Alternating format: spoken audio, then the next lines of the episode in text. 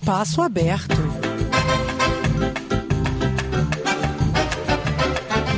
Bulut geçti. Bulut geçti. Bulut geçti. Bulut geçti. Bulut geçti. Bulut geçti. Bulut geçti. Bulut geçti. Sevgili Radyo Direklant dinleyenleri, Bulut Geçti programındasınız. Gülnaz ben.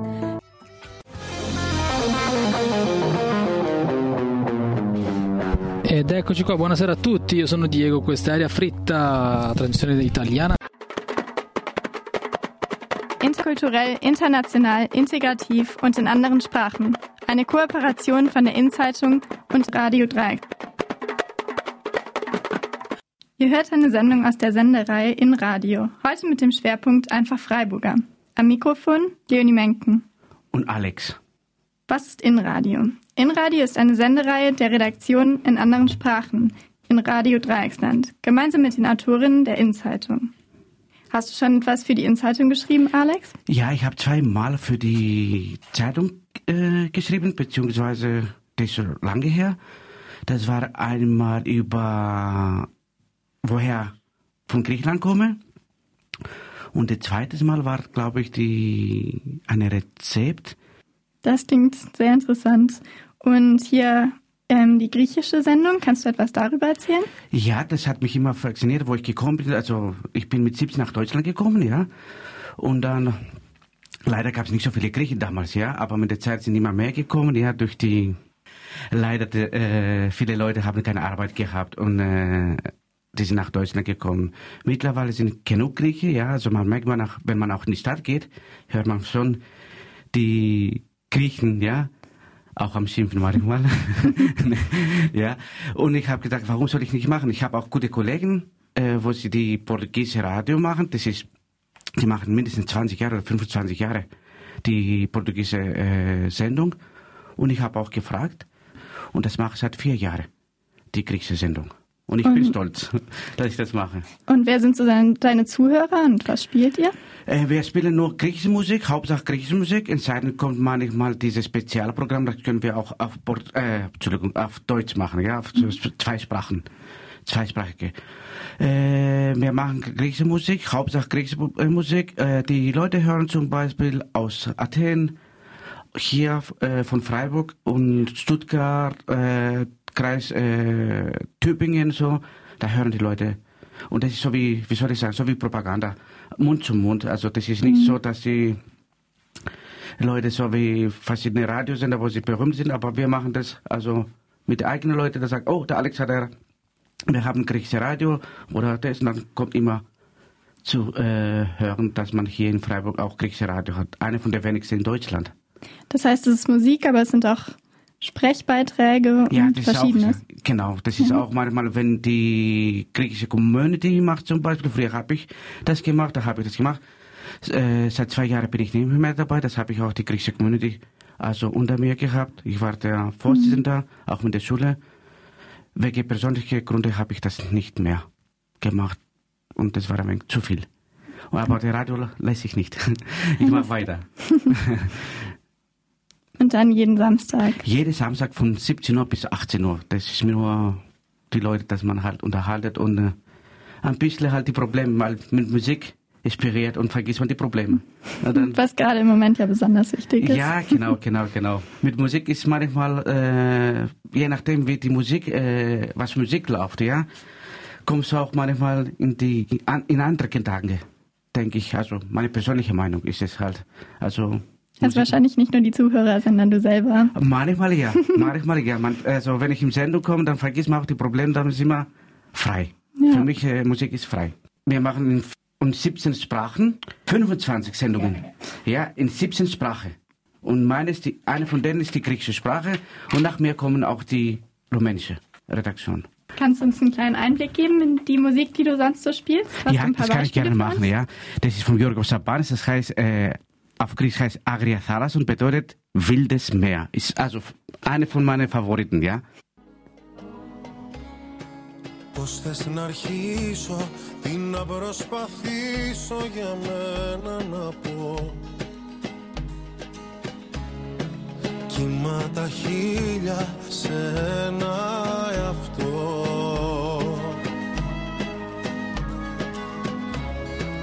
Μέσα στη δίνη ψάχνω γαλήνη και αγάπη να βρω Κράτα με εσύ ασφαλή σε ένα κόσμο σκληρό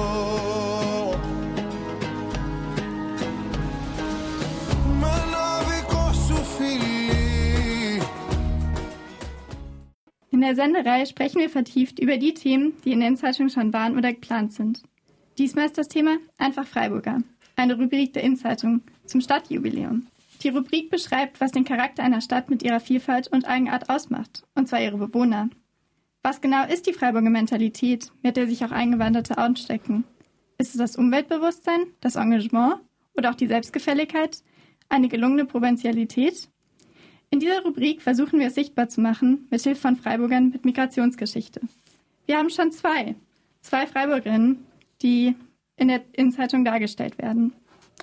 Was für Freiburgerinnen waren? Woher kamen die zwei? Die eine, mit der ich das Interview hatte, kam aus Bukarest, also aus Okay. Rumänien, und hat sich dann hier freiwillig engagiert im Rahmen von Corona-Hilfsmaßnahmen. Mhm.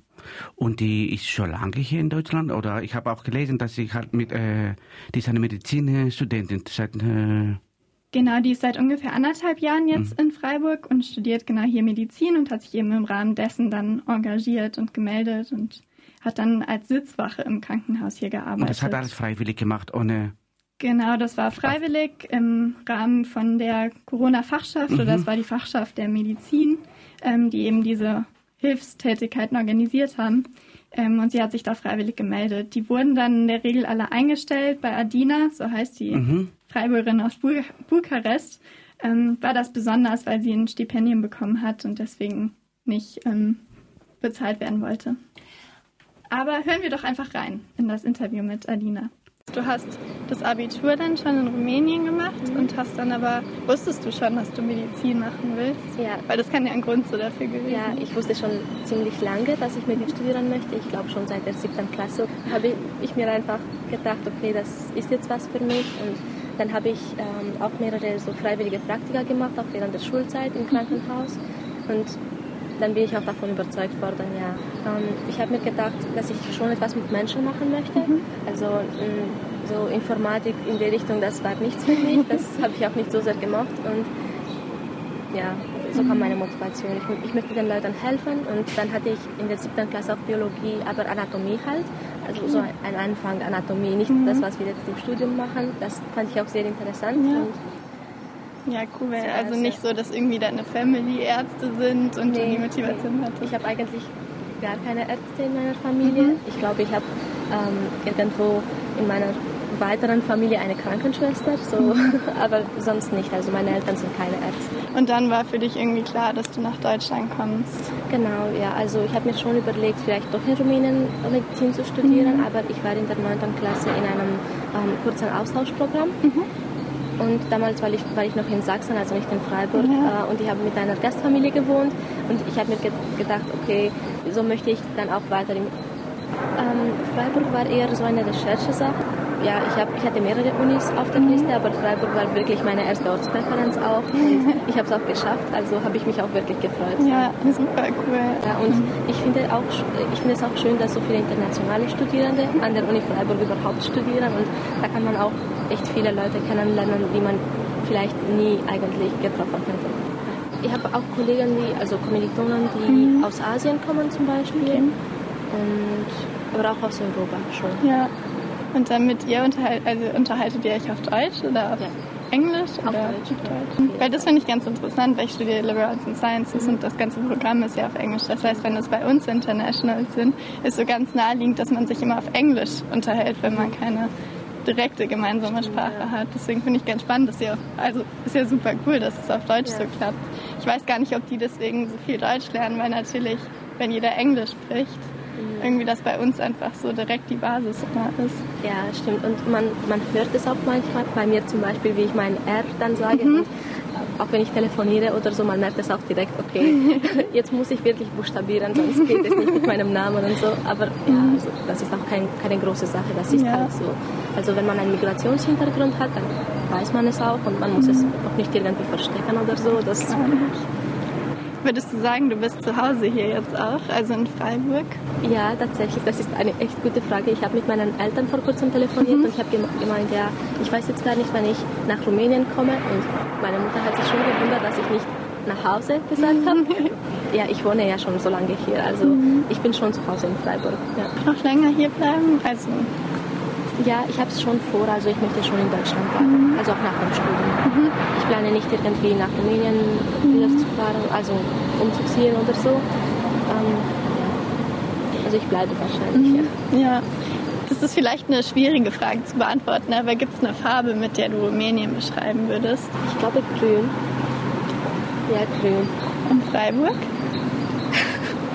auch grün. Ja, das ist, das ist doch eigentlich schön, oder? ja, schon. Also ähm, es sind auf jeden Fall zwei ganz verschiedene Sachen. Also mhm. Bukarest ist auch eine Großstadt, zwei Millionen Einwohner und so. Also Freiburg ist ein großer Unterschied. Aber so vom Gefühl her, also die, die, die Farbgefühle sozusagen, ja, das ist zweimal grün. Was war? Da das Interview Corona-bedingt draußen stattgefunden hat, ist leider ein O-Ton verloren gegangen, in dem Adina uns von ihrer Motivation, sich zu engagieren, erzählt hat. Den Ausschnitt lese ich euch als stattdessen vor. Frage. Warum hast du dich bei der Fachschaft gemeldet? Adina? Ich habe mir gedacht, dass ich sowieso in Deutschland bleiben möchte während der Corona-Krise. Mir war wichtig, dass das Gesundheitssystem nicht so sehr überlastet wird. Und man ist schon eine große Hilfe, wenn man sein Pflegepraktikum schon abgeschlossen hat.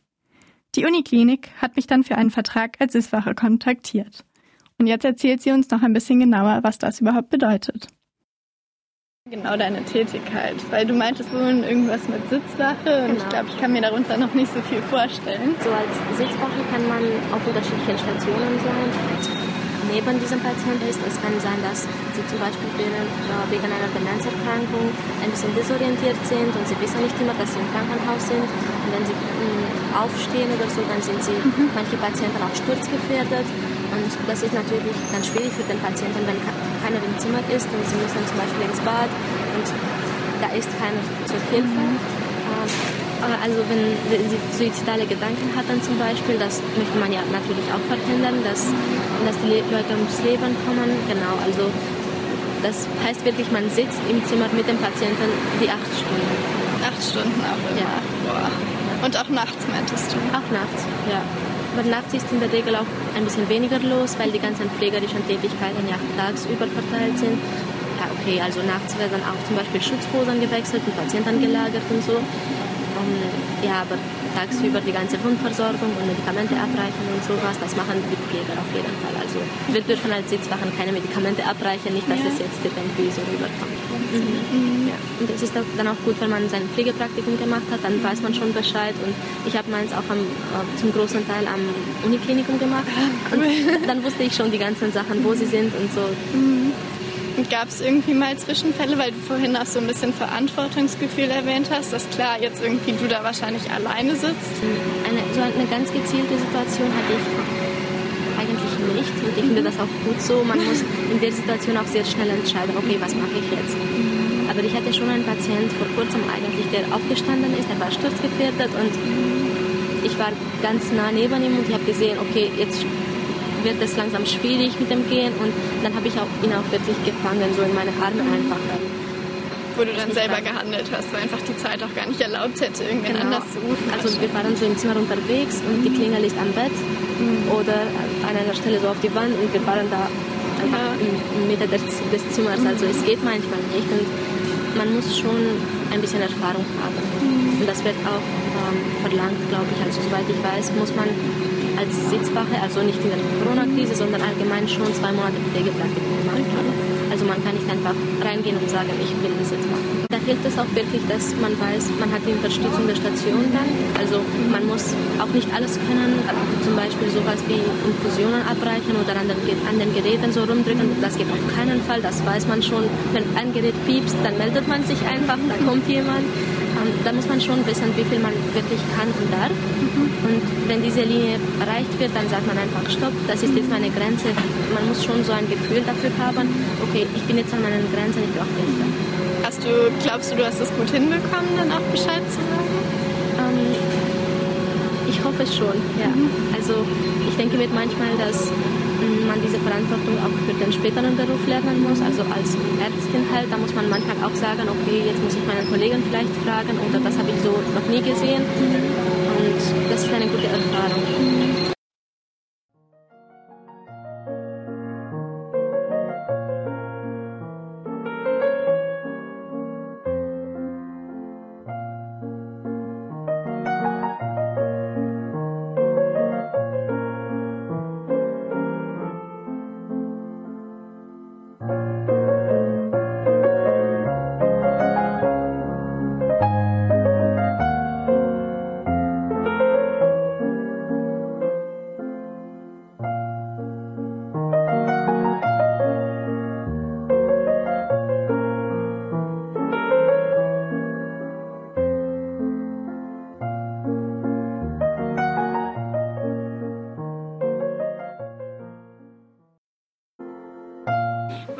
Manchmal schwierig, dass du im Krankenhaus dann mit relativ vielen Menschen wahrscheinlich in Kontakt warst, während man so jetzt gerade im Moment so recht wenig Kontakt mit anderen hat? Mhm. Ja, da wurde es auch ähm, erklärt in der ganzen Hygieneschulung. Natürlich hat man schon Patientenkontakt und das kann nicht vermieden werden. Also für eine gute Pflege muss es ja auch Patientenkontakt geben und ähm, aber mit den Pflegekräften und mit den Kollegen, eigentlich nicht nur Pflegekräfte, alle Ärzte und das ganze Team auf der Station, muss man schon Abstand halten. Also es wurde uns gesagt, so viel wie möglich, ein Met eineinhalb Meter, zwei Meter Abstand halten, wenn es geht.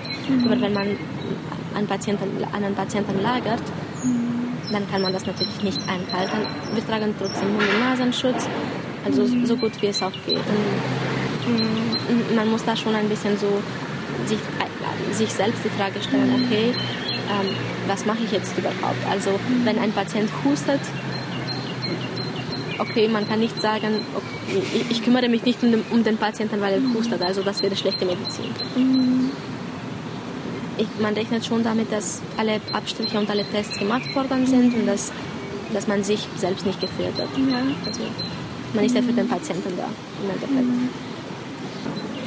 Hattest du das Gefühl, dass ihr dann vielleicht ein bisschen zwischendurch mehr für die Patienten, Patientin noch da sein musstet? Weil eben die Familie nicht, nicht greifbar war oder nicht kommen mhm. Ich glaube, als Sitzwache sieht man das schon mhm. ganz gut, weil man die ganze Zeit im Zimmer ist. Man kann da die Seite des Patienten sehen, wie viele Leute, also wie viele Ärzte und Pfleger und so weiter die ganze Zeit rein und raus gehen, aber kein Besucher. Mhm. Und ich glaube schon, dass es eine, eine Empathiesache ist, dass man für den Patienten ein bisschen mehr da ist und ein bisschen zugewandter ist, wenn man weiß, dass er seine Familie nicht sehen kann.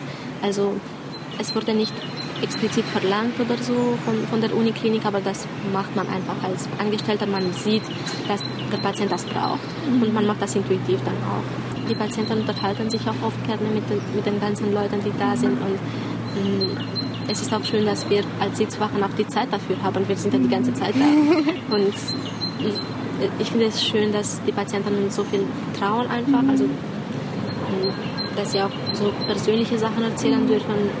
Natürlich gibt es die ärztliche Schweigepflicht und man erzählt es dann nicht weiter. Und ich freue mich, dass die Patienten dann das auch so ausnutzen, weil die Belastung dann auch weniger wird, wenn man es erzählen kann. Wurde die Belastung dann bei dir mehr, weil es mit dir geteilt wurde? Oder kannst du das gut trennen? Das ist schon eine Frage, die man als Mediziner oft, oft hört. Ja, also wie sieht das aus mit der, mit der psychischen Belastung? Manchmal ist es schon schwierig, das ganz zu trennen. Und wenn man sagt, ich gehe jetzt aus dem Krankenhaus raus und nach dem Krankenhaus gibt es dann nichts mehr von den Patienten und so, das, das geht auf jeden Fall nicht so. Also man, man vergisst auch die Geschichte nicht, was die Patienten alles erzählen, aber man muss schon verstehen und akzeptieren können, als, also als Pflegekraft als Mediziner, dass das nicht die eigenen Probleme sind. Also man muss so viel helfen, wie man kann und auch zuhören und alles, aber man muss schon versuchen, so gut wie möglich natürlich nicht alles zu übernehmen. Mhm. Und das ist manchmal schon schwierig, insbesondere wenn es vielleicht Fälle gibt, die mh, familienähnlich sind oder wenn man das schon mal von jemandem gehört hat. Also es gibt natürlich auch Krankheiten, die man aus der Familie kennt zum Beispiel und dann nimmt das man schon ein bisschen mit. Man muss dann auch ein bisschen reflektieren und üben, einfach abzuschalten und zu wissen, okay, das ist der Patient, das bin ich und so ein bisschen die, die Grenze zu haben. Aber das ist nicht immer einfach. Mhm. Was war so dein Mittel? Also was hat dir geholfen? Das ist auch schwierig zu sagen. Ich glaube, auch im Studium lernt man viel darüber und man übt das einfach, diese ganze Reflexion. Und ich habe versucht, das auch, ähm, auch einfach so, es mir einfach zu überlegen, also aktiv zu denken, okay, das ist jetzt nicht mein eigenes Problem, das ist das Problem meines Patienten und wie kann ich ihm helfen. Und immer wenn man sich überlegt, was man tun kann, um dem Patienten zu helfen, dann schaltet man ein bisschen seine persönliche Einstellung aus, ohne seine Empathie zu verlieren auf jeden Fall.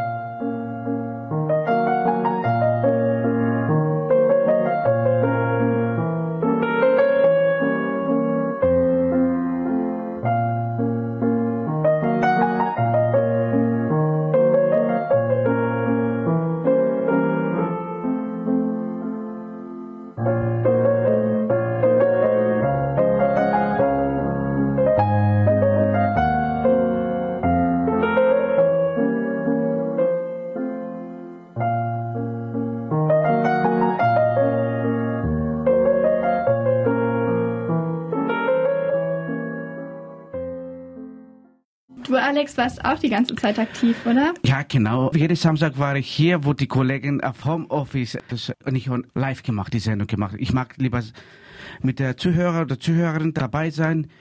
Es ist ein anderes Gefühl, wenn man zum Beispiel die Sendung live als einfach zu Hause aufnimmt, hierher bringt im Studio, speichern, dann wird halt automatisch. Das ist für mich. Also manchmal die rufen auch die Leute an und fragen das und jenes, ja. Oder wie ich die, manche sagen auch, bei uns ist so. Dann macht das wahrscheinlich auch mehr Spaß. Also natürlich muss man aufpassen. Die, die Hände fixieren, die verschiedene Sachen muss man fixieren, auch das Studium, die Konsole, alles, ja. Die Konsole sind empfindlich, ja. Da muss man schon aufpassen, wie man abwischen soll, nicht, dass er kaputt, ja. Ich wollte aufpassen, nur, nicht nur für mich, auch für die anderen Leute. Wie war das bei dir zu Hause? Warst du der Einzige, der da noch gearbeitet hat? Ich habe gearbeitet, ja. Also meine Frau arbeitet im Krankenhaus, ja, die war auch tätig, ja. Diese Kurzarbeit oder dass die Leute, das habe ich nicht gehabt. Ich habe ganz normal gearbeitet, natürlich mit Maske und Abstand diese eineinhalb Meter. Ich arbeite in einer Fabrik hier in Gundelfing, ja, die sind 450 Mitarbeiter, ja. Und also Viele haben auch Homeoffice, Leute zum Beispiel, wo sie mit Verkauf zu tun haben oder mit, also die Leute wo im Büro aber ich arbeite in Werkstatt und ich kann nicht also Homeoffice sein. Das geht leider nicht. Das ist bei mir Arbeit, wo man mit Händen und Füße und ist genauso wie wenn man ins Krankenhaus ist, ein Chirurg, ja, das kann ich ja zum Beispiel praktizieren, macht das oder das und das, das ist genauso. Also manche haben das ausgenutzt, ist auch gutes Recht und manche müssen sie arbeiten. Also in dem Fall dann sogar deine Frau und du. Genau, genau. Hat meine das Frau. geklappt oder also habt ihr Kinder? Oder? Ich habe zwei Kinder. Meine Tochter ist 19 Jahre alt, mein Sohn ist äh, sech, äh, der wird jetzt ist ja 17. Bei denen war ein bisschen schwierig, also dass sie halt einen Tag auf den anderen, dass sie nicht in die Schule gehen, dass sie auch nicht mit der mit den Kollegen treffen, ja, äh, Schulkameraden und so. Die gehen auch jetzt, äh, meine Sohn geht auf Gymnasium, aber es ist nicht so wie normale. Die können nicht mit den Kollegen oder Kolleginnen treffen. Das ist ein bisschen, das kostet ein Überwindung. Ja. Aber man soll auch ein bisschen immer gute Laune haben und mhm. ja, das muss man immer positiv denken. Ja. Ich denke immer so, dass man positiv denken, nicht negativ. Mit Geduld schafft man das alles. Mhm. Wie war das mit deiner Frau? Die hat auch im Krankenhaus gearbeitet. Wie war das für euch beide? Äh, mit meiner Frau, äh, ja, meine Frau arbeitet in, in, in der Apotheke, der hat nicht direkt mit den Patienten zu tun, aber Angst manchmal, nein, Angst ist es nicht. Also das ist nur so eine komische Gefühl, ja. Die Gedanken sind, ich bin gesund, aber diese Betreuung ist unsichtbar. Ja, mhm. dass man, man weiß nicht, ist es jetzt in mir oder ist es doch, oder es kann sein, dass es in mir ist und ich gebe weiter. Mhm. Das ist das Problem, wo man halt sagt, mh, dem dann manchmal, okay, Maske immer dabei haben und die Hände immer fixieren, ja. Wie war das bei euch mit der Familie? Habt ihr irgendwie Familie noch sehen können oder? Äh, leider nicht. Also meine Eltern sind auch hier in Deutschland, ja. Meine Eltern sind ein bisschen älter, ja. 75 äh, heißt alt. Also die Mutter ist ein wenig zu vorsichtig. Äh, nein, also sie, die Mutter hat mir auch gesagt, ich soll nicht auch oben kommen, ja, selbst mit Maske. Dann meine Eltern, wo ich gesagt habe, die sind 75, da habe ich gesagt, okay, ich akzeptiere das, ja, da muss man mit Humor annehmen, die, die Sache, wo halt sagen, ja. Auch von der Seite von meiner Frau, die ist Portugiesin, meine Frau, ja, die, also mhm. wir haben auch keine, also Fälle in Portugal, dass man bekannte Kreis und so. Und wir sind auch von den zwei äh, Ländern, wo sie diese Virus zu wenig haben. Das mhm. heißt nicht, dass man halt, äh, die Griechen oder die Portugiesen sind nur auf gut Deutsch faul, ja. Wir mhm. passen schon auf und so. Ich glaube, die haben sich besser in den Griff genommen, die Leute. In Deutschland waren wir im, Schla im Schlafenland, muss man so sagen, ja. Wir dürfen schon raus, aber es gab Länder, wo sie nicht raus dürften. Das ist verdammt schwer. Auf jeden Fall. Und gerade wenn man eben dann weit weg ist von seiner Familie. Ja, ja, die Gedanken sind schon da. Die Gedanken die sind schon, ja, die sorgen mhm. auch äh, von beider Seite, ja. Mhm. Okay, meine Eltern sind hier in Deutschland, aber von meiner Frau zum Beispiel sind weit weg, ja. Mhm. Aber ja, mit Telefonisch und so, das hat schon immer geklappt. Wie war das für euch beide, dass ihr eben systemrelevante Berufe hattet? Ähm, beide auch mit Migrationserfahrung, also wahrscheinlich verschiedene ähm, Bedrohungen irgendwo mhm. gefühlt habt, weil ihr eben Familie nicht sehen konntet, ihr arbeiten musstet? Arbeiten mussten wir, ja. Also ehrlich zu sagen, ich habe immer auch gesagt, du hast keine zu 100% Garantie. Ja. Das ist halt so, wo man sagt, 100% Garantie gibt es nicht. Ja. Oder 99, man sagt 99 zu 99, aber es kann diese 0,01 dich treffen. Ja. Und aufpassen, ja, aber habe ich keine Probleme gehabt, dass ich, ich muss arbeiten gehen, ja. Und meine Frau auch, ja. Aufpassen, richtig sauber, die Hände waschen, das reicht.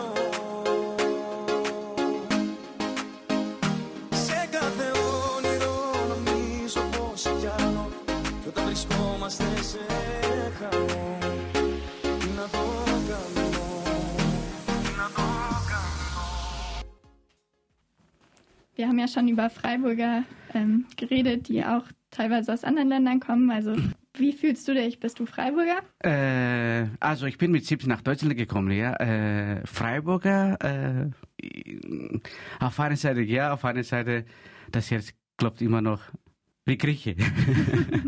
also ich bin, ich habe die meiste Zeit hier, aber ich denke immer noch wie eine Grieche, nicht wie ein Freiburger. Wenn du an Griechenland denkst, von den vier Elementen, was wäre, was wäre Griechenland? Feuer, Erde, Wasser oder Luft? Äh, Wasser. Wasser. Was? Das Meer, muss was? ehrlich sagen, ja. Und äh, die Freunde, muss mhm. ehrlich sagen, ja, die von der Kindheit, wo wir waren wir so, oder wenn wir in die Disco oder beziehungsweise hier die Disco läuft anders, aber bei uns ist es ganz anders im Sommer, ja. Diese riesige Disco und so, oder in eine Taverne äh, gegangen sind, so ein bisschen Vorspeisen, ein bisschen Rezina und ein bisschen Uso. Das fällt manchmal, ja. Aber mhm. sonst fühle ich mich hier äh, nicht wie Ausländer, aber ich fühle mich wohl, ja. Das Wasser fehlt allerdings. Das Wasser fehlt, ja. Also Strand ist was anderes oder die Treise ist was anderes. Aber mehr ist mehr, muss ich ehrlich sagen. Und die Sonne, ja ist anders. Was wäre dann Freiburg? Freiburg ist ja so, ich glaube, das ist jetzt äh, meine zweite Heimat, ja. Man kann, glaube ich, auch nicht genügend Heimaten haben. E ja, egal wie, äh, ich denke so, ich bin Grieche und ich bleibe Grieche. Ich bin kein Bobele, ja, aber ich fühle mich wohl. Also ja. ich bin eine griechische Freiburg oder Freiburger, wie auch man nennen soll. Freiburg ist eine, eine von den schönsten Städten, äh, ja, Deutschland. Man kann auch im Schwarzwald gehen oder im Ausland gehen. So. Das ist absolut der Hammer. Also, Freiburg ist Freiburg. Freiburg ist Freiburg. Mm. Und wir lassen dich weg. Ja.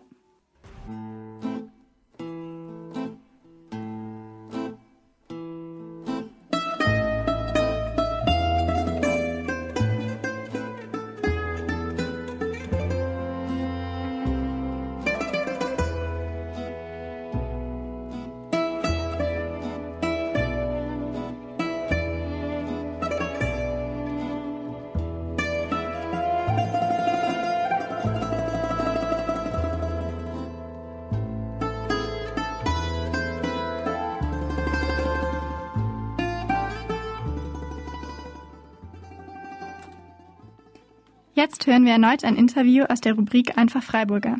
Ganz bewusst haben wir in der Zeitung mit einer von tausenden Einheimischen angefangen, den Freiburg mal zu viel oder zu wenig geworden ist. Usch ist von Herzen Migrantin und hat sich immer nach einer neuen Wahlheimat fernab von Deutschland gesehnt. Und hat diese schließlich in New York gefunden. Aber hört selbst, was sie uns von ihren Erfahrungen erzählt hat.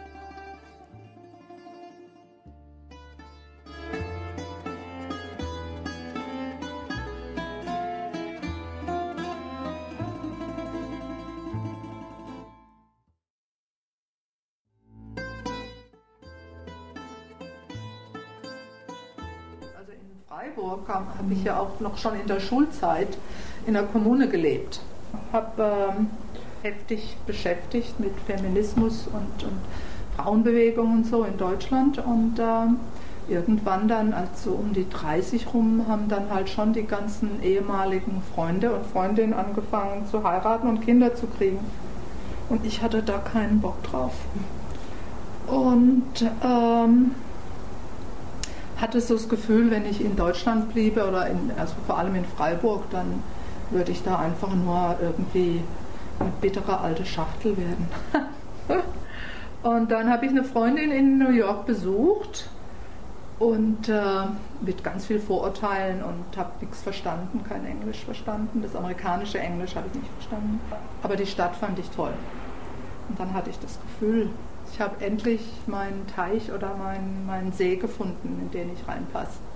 Wir waren ja immer ganz anti-amerikanisch eingestellt. Und auch als ich zurückkam, hat eine Freundin von mir, ich war hell begeistert. Und dann haben alle gefragt, wie war es denn und so. Und ich, Mensch, es war so toll. Und, da.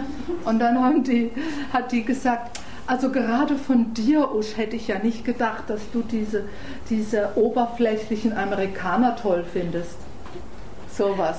Gerade ich hätte mich doch nicht verführen lassen sollen. Ja. Und ich habe dann gesagt, ja, also New York ist eben nicht USA. Und das, das stimmt ja auch tatsächlich. Ja. Ich, bin, ich bin hierher und habe eigentlich also mit einem Koffer angekommen und habe dann irgendwann nochmal einen Koffer geholt aus Deutschland und habe äh, ganz, ganz viele Jahre im East Village gewohnt. In so einer kleinen Wohnung, die auch das World Trade Center gesehen, also wo man so wie jetzt. Ist komisch, ich wohne immer in so Wohnungen, wo, wo klar ist, dass man in New York ist. Times Square und so und, äh, und, äh, und da habe ich immer das World Trade Center gesehen, die Sonnenuntergänge und so, war sehr schön. Und habe da fröhlich vor mich hingeburstelt. Ja. Und ähm, habe nachts von immer von vier bis vier, vier Uhr nachmittags bis vier Uhr morgens habe ich in einer Bar gearbeitet als Bartender. Und hatte, von nichts eine Ahnung, war immer total gestresst. Ja. Auch im East Village und da ging es dann wirklich immer hoch her und dann danach irgendwie auf Partys und so richtig wild rumgeflippt eben. Ja. Und äh, das habe ich, äh, hab ich glaube ich, schon zwei Jahre oder so gemacht. Und dann habe ich gedacht, das ist also das ist nichts. Das wird so, das, also da kriegst du zwei Dollar Stundenlohn haben wir gekriegt. Ja. Und wirklich brutal. Und dann habe ich gedacht, ich möchte gern rauskriegen, wie, wie, wie dieses Land funktioniert. Ich hatte ja einen Magister in, äh, in Soziologie und Psychologie und so.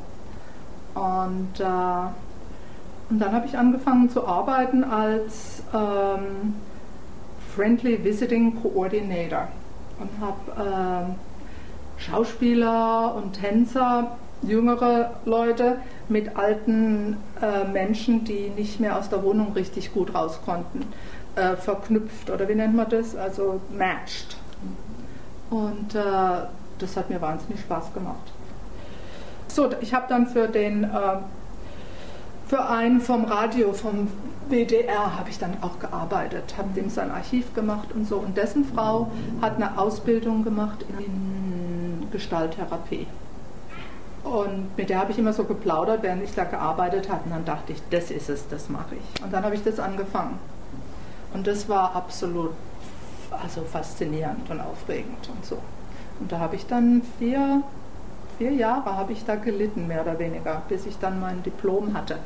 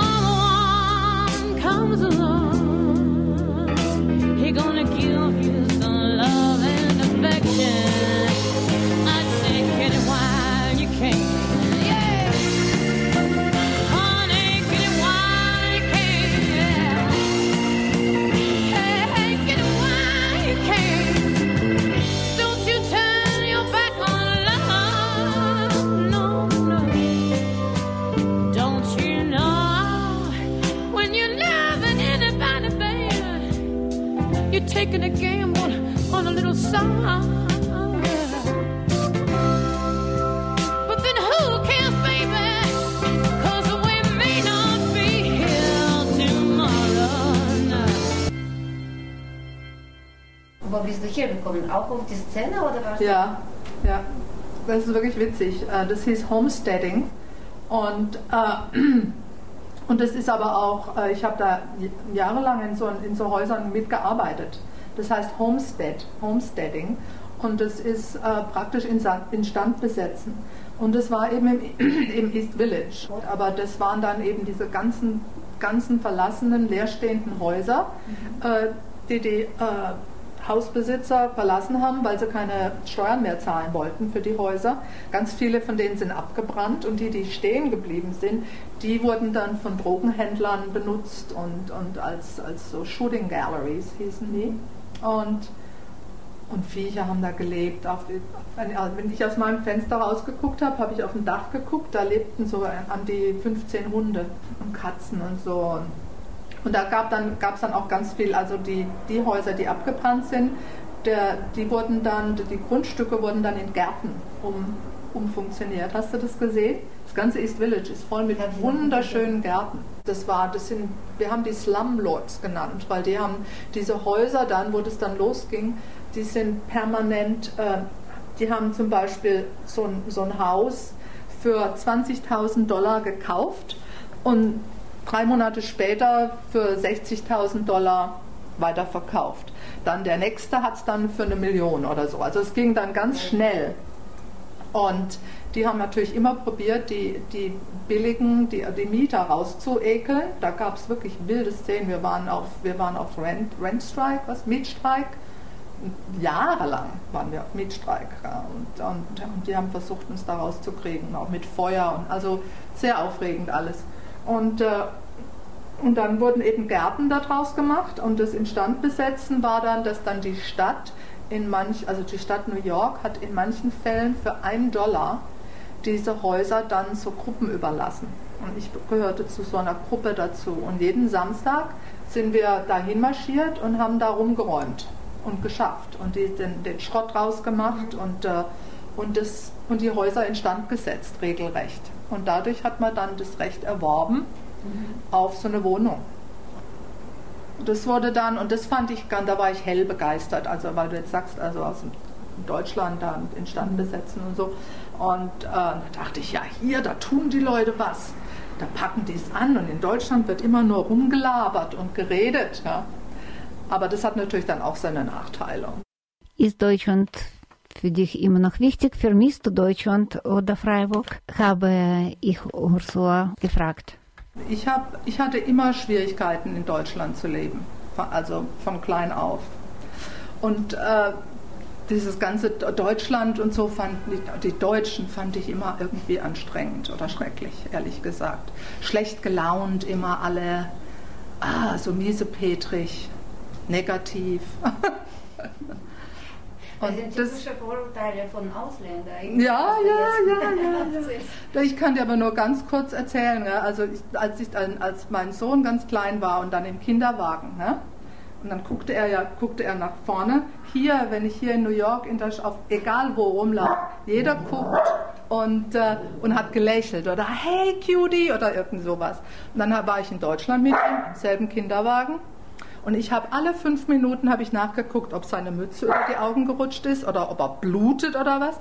Weil die Deutschen, also in Freiburg jetzt war das hauptsächlich, aber auch Frankfurt und Göttingen, gell, gucken Kind an. Gut, der, der war auch, der ist braun, also der ist biracial. Ne? Äh, die guckten den an, starrten mich an, nicht ein Lächeln, nichts. Und ich dann immer, was ist denn los? Weint er? Was macht?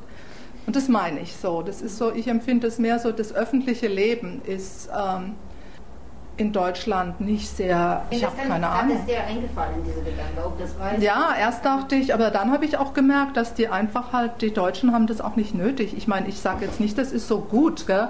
wenn man auch hier, wenn du hier läufst oder so, meistens vor allem Frauen lächeln sich an oder es ist sowas, ich bin Freund, ich bin okay und so. Und ich glaube, da, das habe ich sehr genossen. Ich bin ein sehr öffentlicher Mensch. Ich bin nicht so ein Privatmensch eigentlich. Und, ähm, und hier ist alles wirklich sehr viel öffentlicher.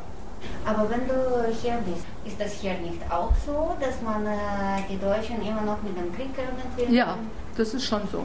Ja. Also vor allem viele. Ähm, ich habe dann, als ich dann meine ersten Privatpatienten bekam, und die äh, waren oft jüdisch.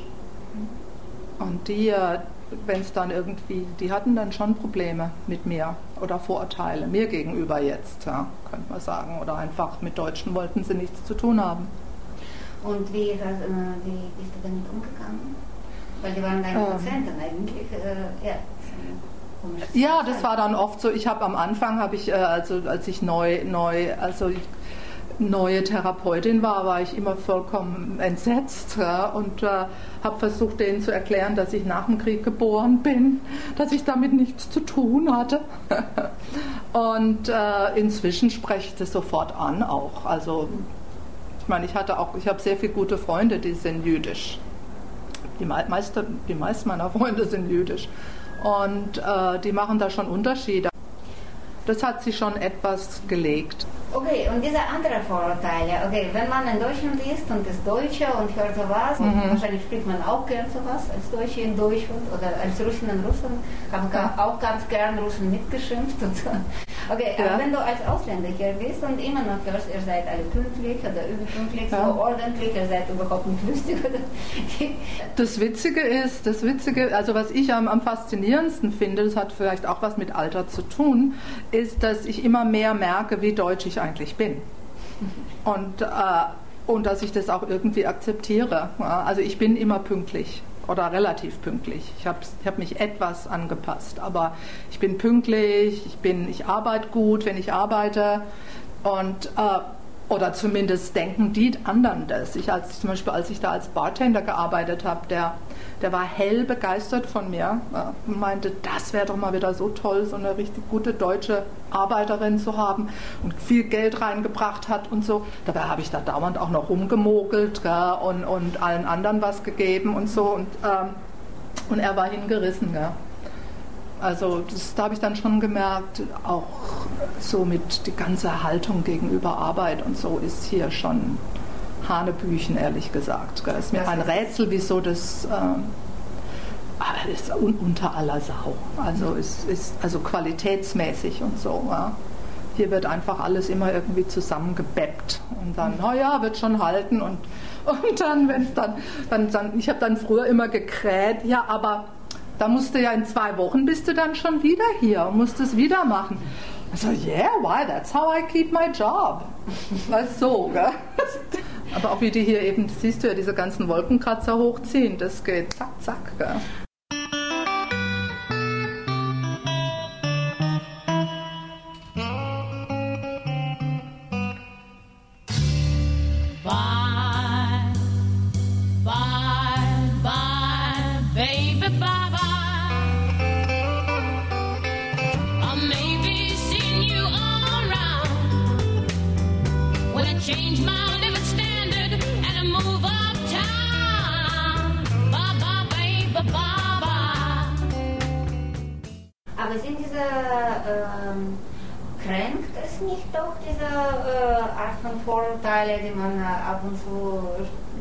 Mich kränkt es nicht, nee. Aber ich bin, ich bin sehr, ähm, ich bin sehr vor, vorurteilsvoll. Wie nennt man das? Opinionated. auf, auf Englisch. Also ich habe, ich habe, äh, und ich lasse mich dann auch gern belehren oder umstimmen, aber ich verstehe das. Also wenn ich irgendwie mit meinem deutschen Akzent irgendwie ähm, am stolzesten, am glücklichsten bin ich, wenn jemand denkt, ich bin Schwedin oder so. Da bin ich immer ganz selig. Ha! Hast Und, du äh, immer noch einen Akzent? Oh ja, ja, den kriegt man nicht los. Nur wenn man, ähm, bevor man 14 ist, glaube ich, vor der Pubertät oder so ein bisschen davor, dann kriegt man keinen Akzent. Und wie war das überhaupt mit der Sprache? Ich meine, am Anfang hast du Das war gesagt, du hast furchtbar nicht Ja, verstanden. das war, das war wahnsinnig anstrengend. Da bin ich oft äh, nach Hause gekommen und so am Ende des Tages habe ich gemerkt, ich konnte meinen Mund nicht mehr richtig bewegen. Das war einfach alles total. Ich habe mich auch sehr angestrengt, weißt du, das nicht the zu sagen, sondern the. Und, äh, und eben nicht way, sondern way. Und, und das war dann, da musste ich halt immer wahnsinnig mich konzentrieren. Und dann bin ich oft nach Hause gekommen und konnte kein Pieps mehr loswerden. Also da konnte ich nicht, konnte ich nicht mehr reden. Also du wolltest perfekt sein, du wolltest wirklich gut Englisch sprechen. Ja, oder ich wollte eben nicht diesen deutschen Akzent haben. Ja. Und, Und ich habe wann das wurde jetzt es dir Leute und alle, oder wann hast du diese philosophische Haltung bekommen, dass eigentlich geht nicht weg? Ja, damit hab, ich habe mich damit abgefunden, vor allem weil ich sehr viele deutsche Juden dann auch kennengelernt habe durch meine Arbeit. Und, aber der deutsche Akzent, da habe ich dann halt gemerkt, die haben den nicht losgekriegt und die sind schon 60 Jahre hier, dann werde ich den auch nicht loskriegen. Und äh, was passiert dann in Deutsch?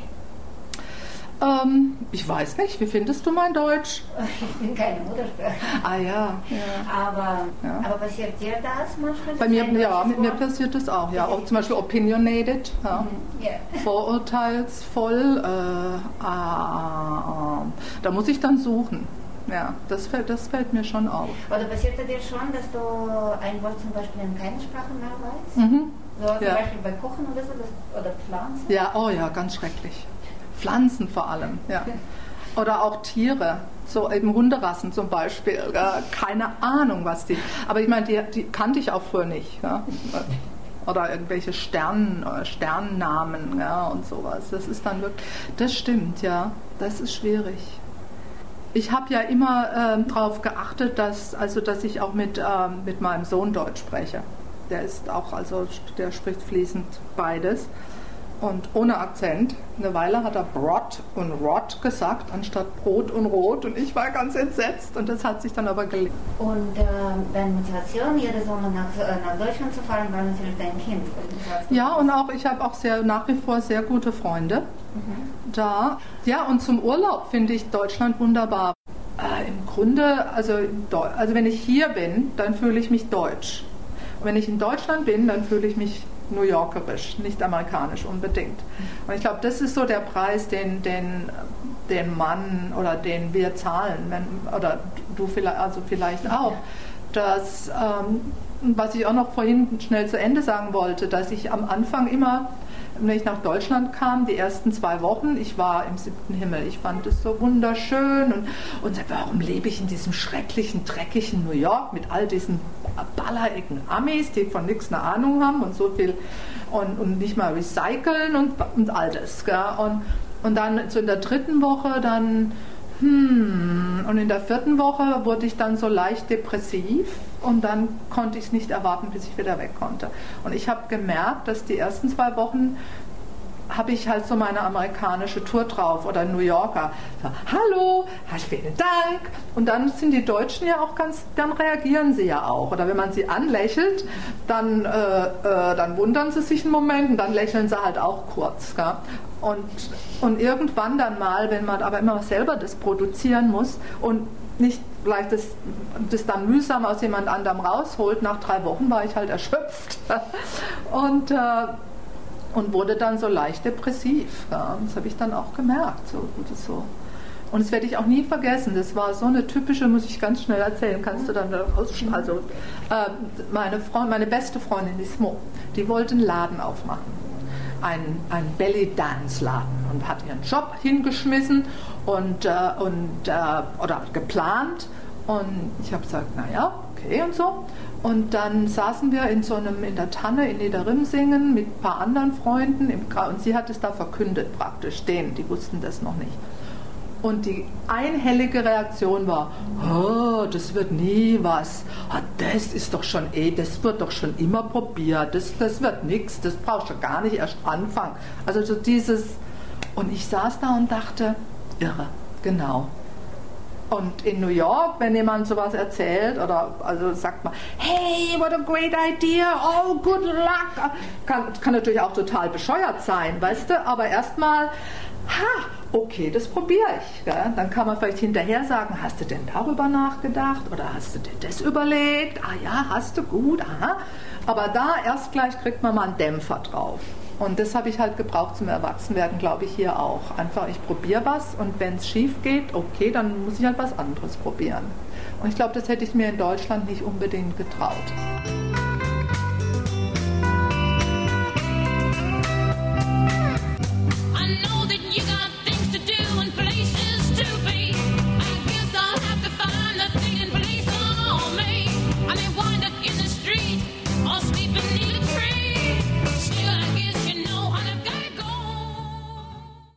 Das war Usch, die vor mittlerweile 30 Jahren nach New York ausgewandert ist und dort weiterhin aktiv ist.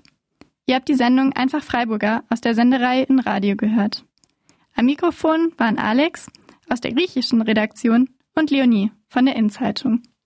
Diese Sendereihe entsteht in Kooperation mit der interkulturellen Freiburger Innzeitung und dem Programm in anderen Sprachen von Radio Dreieckland. Unterstützt vom Kulturamt Freiburg. Why? Bye.